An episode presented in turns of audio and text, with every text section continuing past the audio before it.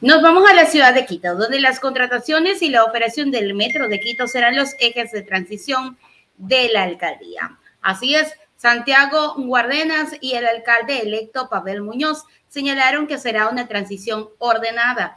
Desde este miércoles 22 de febrero hasta el 12 de mayo se desarrollarán las reuniones para la transición entre la gestión de Santiago Guardenas y el alcalde electo Pavel Muñoz. Se anunciaron algunos ejes a los que se les pondrán mayor atención, entre ellos la operación del Metro de Quito y las contrataciones del municipio. En una rueda de prensa realizada este miércoles, Santiago Guardenas se comprometió a entregar toda la documentación del municipio y a transparentar los procesos que se encuentran en marcha. Él dijo, entregamos todo para que el nuevo alcalde esté plenamente enterado de la situación actual de los proyectos planificados que llevaremos adelante. Vamos con el detalle de esta información.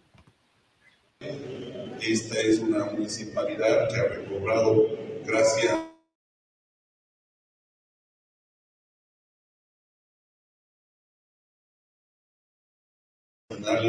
que nos han apoyado económicamente, nos han dado los préstamos, por ejemplo, en el tema de agua potable, porque ha ido recobrando, vuelvo a repetir, esa credibilidad.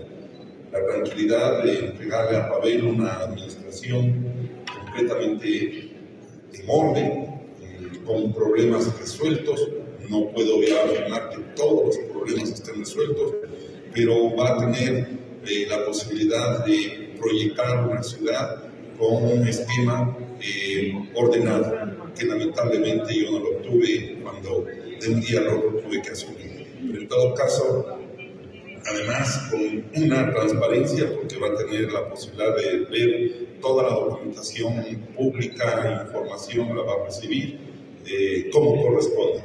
Eh, creo que esto es lo más importante. Esta transición tiene que significar que Quito pueda al menos sentir la tranquilidad que hay solamente un cambio de autoridad, pero que la ciudad va a seguir por la senda que corresponde de un desarrollo, que es todo lo que queremos para mejorar la calidad de vida de nuestros habitantes.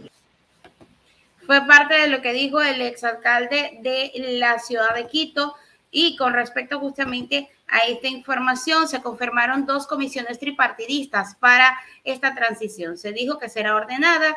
La de Guardenas estará integrada por Carolina Velázquez, secretaria de Coordinación Territorial, Nadia Ruiz, secretaria de Planificación, y Gabriela Mendieta, asesora del despacho del alcalde. Del lado de Pavel estarán Alejandra Villasís, Diego Martínez y María Belén Proaños. Muñoz explicó que las reuniones tratarán cinco aspectos. Uno, como lo es la política pública en el municipio, revisando el trabajo de la Secretaría. Dos, lo que ocurre en el territorio con las administraciones zonales. Tres, la gestión de las empresas públicas. Cuatro, la administración municipal.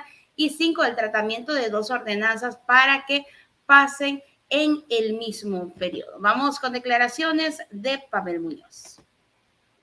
Se van a cumplir eh, coincide que en este momento la persona que inaugura el metro no es lo importante, lo importante es la operación comercial completa del Y cuando uno analiza el contrato y analiza el cronograma del contrato, hay un conjunto de pasos que se tienen que dar previo a esa operación comercial completa que está prevista en términos contractuales para ese próximo mayo.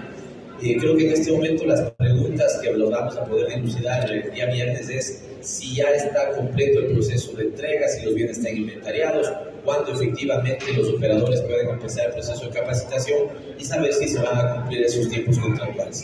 Creo que para este momento lo más importante, y eso estoy seguro que es para la autoridad saliente como para el entrante, es que la ciudad no termine pagando servicios que eh, en definitiva todavía no están en operación.